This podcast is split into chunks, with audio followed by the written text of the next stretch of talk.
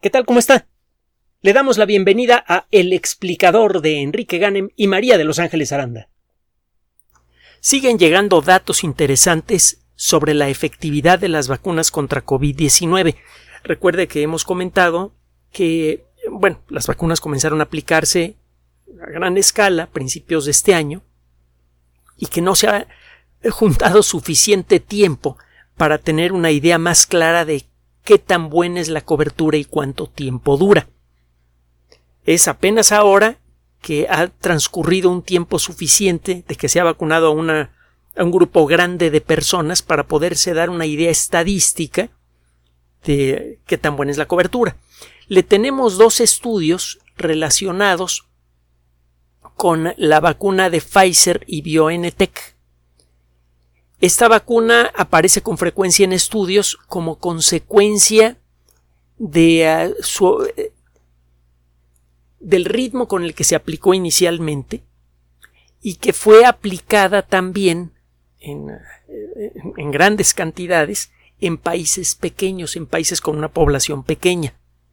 En un tiempo relativamente breve, una fracción importante de las poblaciones de estos países quedaron vacunadas y eh, eh, quedó, vacunada, perdón, y eh, esto permite dar una idea más clara de realmente qué tan efectiva es la vacuna para prevenir la enfermedad en cualquiera de sus formas y la enfermedad grave.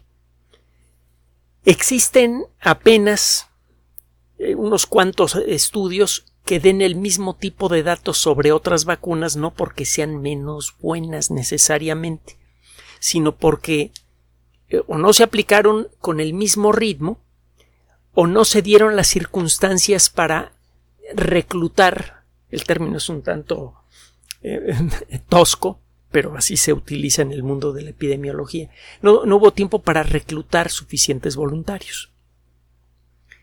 Por la forma en la que se organizaron las personas que administraron las primeras vacunas de Pfizer se hizo más fácil invitar a aquellas personas que quisieran participar en, estos estudios para que se les tomara sangre con regularidad y se pudiera medir el nivel de anticuerpos, la capacidad que tienen esos anticuerpos para bloquear al virus, etcétera, etcétera, eh, a intervalos regulares después de la vacunación.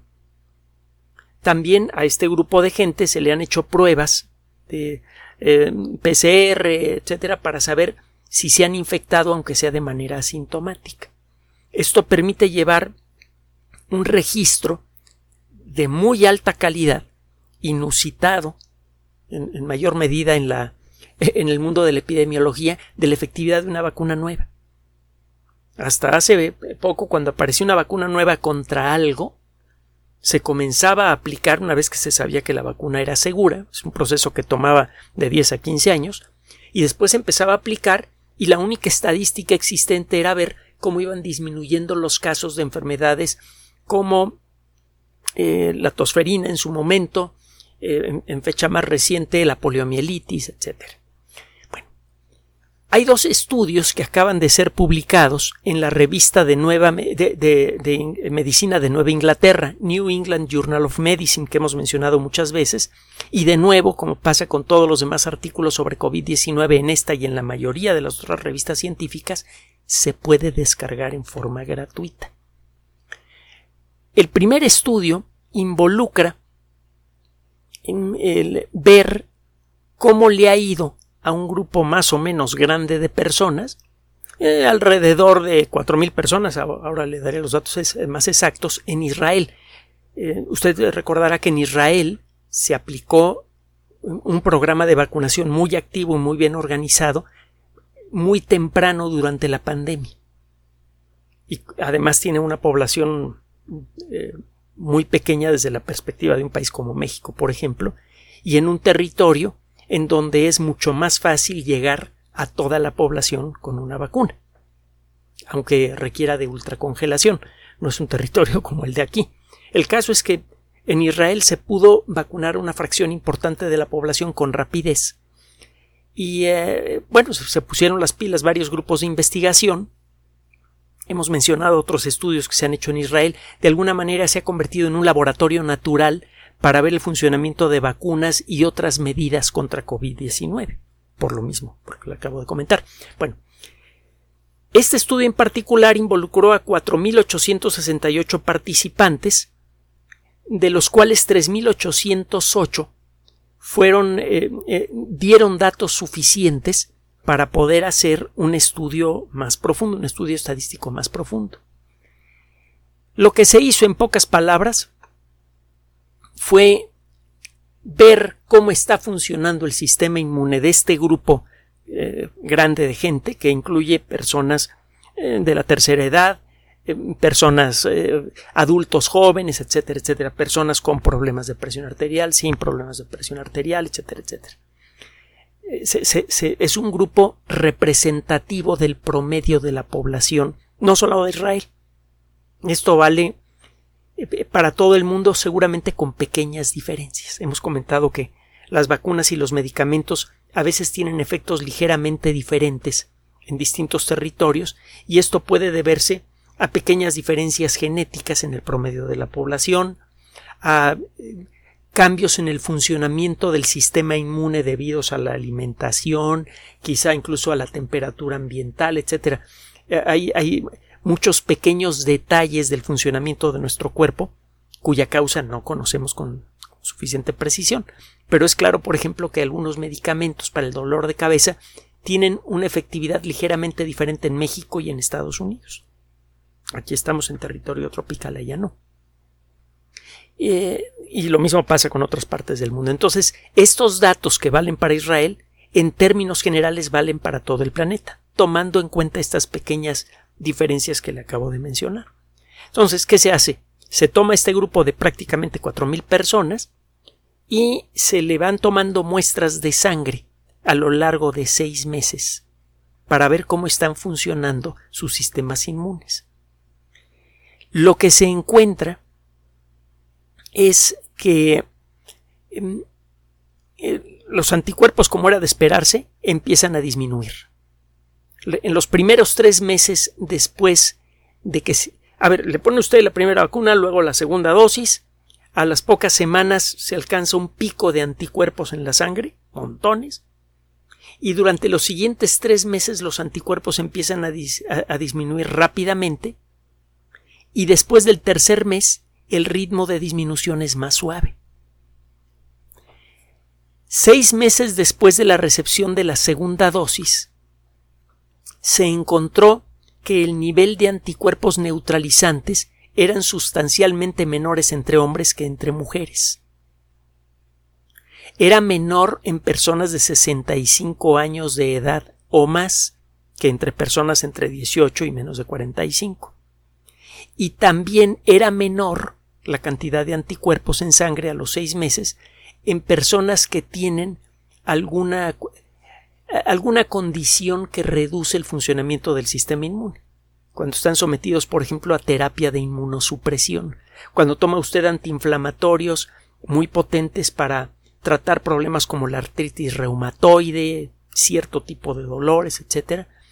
Esos medicamentos hacen que el sistema inmune no funcione tan bien y eso tiene un impacto en la cantidad de anticuerpos que encuentra usted en sangre a los seis meses.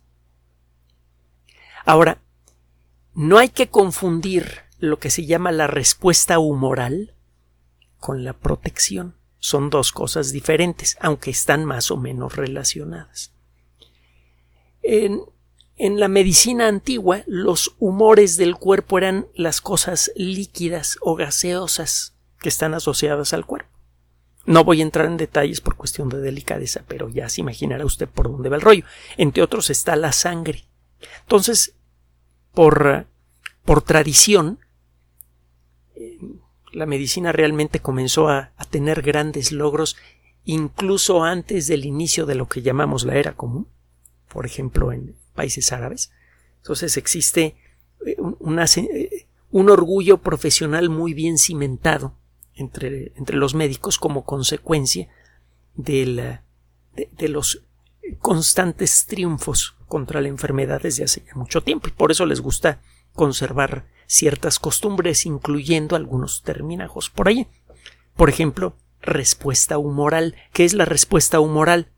Pues lo que encuentra usted en uno de los humores más importantes del cuerpo, que es la sangre. A este respecto, déjeme decirle que había todo un rollo muy elaborado con respecto a los humores, que eh, se, se pueden identificar cuatro humores eh, fundamentales diferentes en el cuerpo, es la teoría de los cuatro humores, o la teoría humoral. Está la bilis negra, la bilis amarilla, la flema o pituita y la sangre. Va a encontrar muchas referencias en libros de historia, inevitablemente en la Wikipedia, etcétera, etcétera. Y supuestamente el humor dominante em, controlaba de alguna manera el carácter de una persona. Entonces, una persona que tenía demasiada bilis negra era colérico, la bilis amarilla era melancólico, eh, el que tuviera. Eh, ya, no nos vamos a meter en, en porque ahora sabemos que todo eso no funciona. Pero bueno, el caso es que eh, de, todas estas teorías que eran muy populares en el mundo de la medicina en la antigua Grecia, incluso en Roma, nos vienen muchos términos y muchas ideas que desde luego se han adaptado al mundo moderno. Regresando entonces al, a lo sabroso del, del, artículo. La respuesta humoral, es decir, lo que encuentra usted en uno de los humores más importantes que es la sangre, son anticuerpos principalmente. Este estudio no explora la efectividad de las células T contra COVID-19. Ahorita le voy a decir dos o tres detallitos para que norme usted su criterio y no vaya a sacar las conclusiones equivocadas de. Este estudio no está diciendo que las vacunas no funcionan. Sí funcionan y muy bien. Bueno, eh, la respuesta humoral de la gente promedio en este estudio al cabo de seis meses está disminuida. Disminuye más en personas de más de 65 años, sobre todo hombres y sobre todo hombres que tengan eh, algún problema de inmunosupresión. Por ejemplo, hombres de más de 65 años que están tomando medicamentos contra la artritis, medicamentos fuertes contra la artritis reumatoide. Es una enfermedad autoinmune, el sistema inmune ataca al propio cuerpo y se dan sustancias para apaciguarlo y eso reduce la respuesta humoral. ¿Qué, exactamente qué respuesta humoral eh, es la que se ve afectada? Bueno, en la sangre encuentra usted menos anticuerpos y menos anticuerpos neutralizantes. Acuérdese que una cosa son los anticuerpos que nada más se le pegan a un virus y otros son los o a una bacteria, tal caso, y otros son los anticuerpos que realmente impiden que el virus se mueva. Bueno, no se mueva, porque los virus no están vivos, sino que el virus pueda atacar a una célula. Están los anticuerpos que inactivan a un agente infeccioso, esos son los neutralizantes, y están los anticuerpos que nada más están pegados ahí para este, para, para hacer el viajecito, pero no, eh, cuando menos en apariencia no le hacen nada al agente infeccioso. Entonces, disminuyen todos los anticuerpos y en particular los anticuerpos neutralizantes. ¡Oh, horror! ¿Eso significa que la vacuna me va a dejar de proteger a los seis meses? No.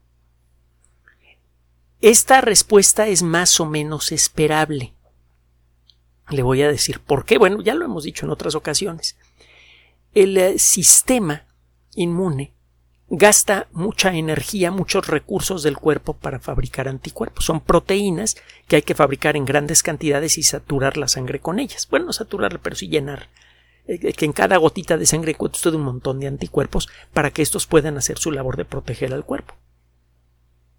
Y eh, si no usted introduce un simulacro de infección con la vacuna el cuerpo cree que hay una infección, aprende a fabricar anticuerpos contra la cosa que usted inyectó y avienta anticuerpos a la sangre a lo bestia.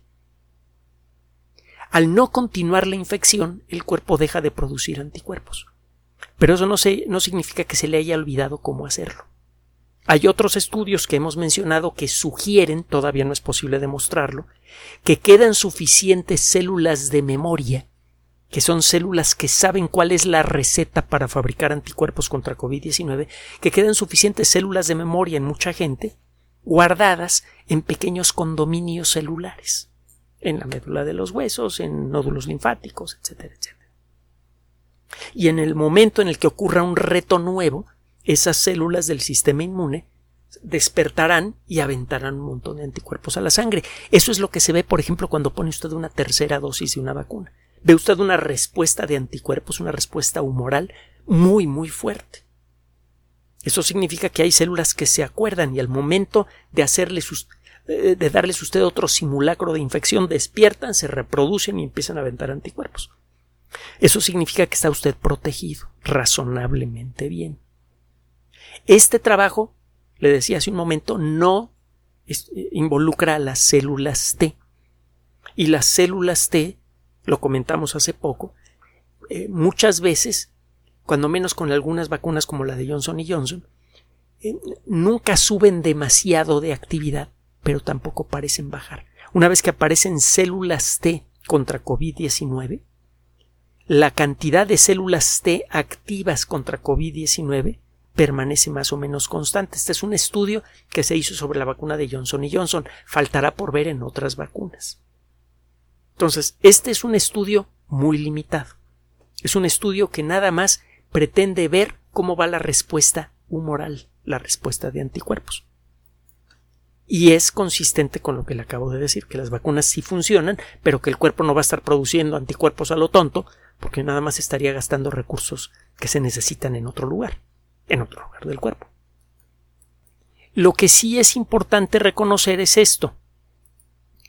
Contra enfermedades como eh, la rubeola, eh, las paperas, etcétera, las vacunas que, de tecnología antigua producen un nivel de anticuerpos y el cuerpo está produciendo continuamente anticuerpos. Se va reduciendo cada año entre un 5 y un 10% la presencia de anticuerpos neutralizantes contra esas enfermedades. Aquí la disminución es más intensa y ocurre en cuestión de, unos meses. Entonces, no se sabe si eh, las vacunas de nueva tecnología, como la de Pfizer, que es la que está involucrada en este estudio, tienen, inducen este mecanismo de producir anticuerpos eh, eh, a lo bestia y que luego se generen las células B, o se trata de vacunas que ofrecen una protección relativamente corta, de digamos un año, una cosa así. Todavía no lo sabemos. Hay motivos para creer que no. Hay motivos para creer que estas vacunas ofrecen una protección a, más, a mayor escala. Pero una cosa es tener motivos y la otra cosa es tener los hechos en la mano. Y para eso necesitamos esperar más tiempo. Segundo estudio publicado en la misma revista sobre el mismo tema, la vacuna de Pfizer. En esta ocasión se trata de un estudio realizado en Qatar. Lo que se encontró es un aumento. Eh, allí, eh, eh, por cierto, tuvieron muy presente la, variante delta y la variante beta, que son importantes, son, son variantes muy comunes y, y de preocupación. Bueno, ¿qué es lo que encontraron? La primera inyección dispara un nivel de anticuerpos más o menos interesante. La segunda inyección induce la aparición de anticuerpos hasta dos o tres semanas después de la segunda dosis. En las primeras dos semanas después de la primera dosis, la respuesta eh, de la primera inyección pues, no es muy buena, que digamos. Llegas a tener un 36% de cobertura contra cualquier forma de la enfermedad con una sola dosis. Con la segunda dosis, un mes después de la segunda dosis, alcanza un 77.5%. Significa que tres cuartas partes de las personas vacunadas no se van a enfermar, punto. La efectividad contra la enfermedad grave es mucho más alta, desde luego prácticamente nadie se enferma gravemente de COVID-19 cuando recibe la vacuna, a menos que tenga usted más de 65 años y o tenga diabetes, tenga obesidad, tenga hipertensión o esté tomando ciertos medicamentos inmunosupresores. Eh, se han anunciado muchos casos de personas que ya estaban vacunadas y que acaban de morir, incluso personajes famosos, eh, recordará usted que uno de los personajes más importantes de la política de los últimos años en los Estados Unidos, Colin Powell, acaba de, de fallecer de COVID-19, pero el caballero ya tenía una edad muy avanzada. Y no sé, además, si tenía alguna otra alguna otra condición de salud adicional como las que mencionamos. Lo cierto es que estaba vacunado y le dio la enfermedad. Entonces, primera lección que ya, ya le hemos ofrecido a usted antes, primera lección que nos ofrecen estos estudios, si tiene usted más de 65 años, cuídese. Aunque esté vacunado. La vacuna realmente le va a dar una muy buena protección, pero usted tiene que otorgar el resto de la protección con una mascarilla. Vale para esta vacuna y vale para muchas otras vacunas más. Las vacunas contra la gripe, lo hemos comentado antes, tienen una efectividad entre el 40 y el 60%. En la población general y en gente eh, adulta mayor, la efectividad es menor también. Bueno, entonces, ¿qué resultados se obtienen aquí? En en la tercera semana de haberse aplicado la segunda dosis, la población en general en Qatar ya tenía un 66.1% de protección contra la enfermedad severa, crítica o fatal. Y para la tercera semana, eh, esto fue, perdóneme, le estoy dando mal el dato, era eh, tres semanas después de la primera dosis, primera dosis, no segunda, la efectividad ya era del 66.1% contra enfermedad severa, crítica o fatal. con la segunda dosis, en los primeros dos meses después de la segunda dosis, llega a ser del 96%.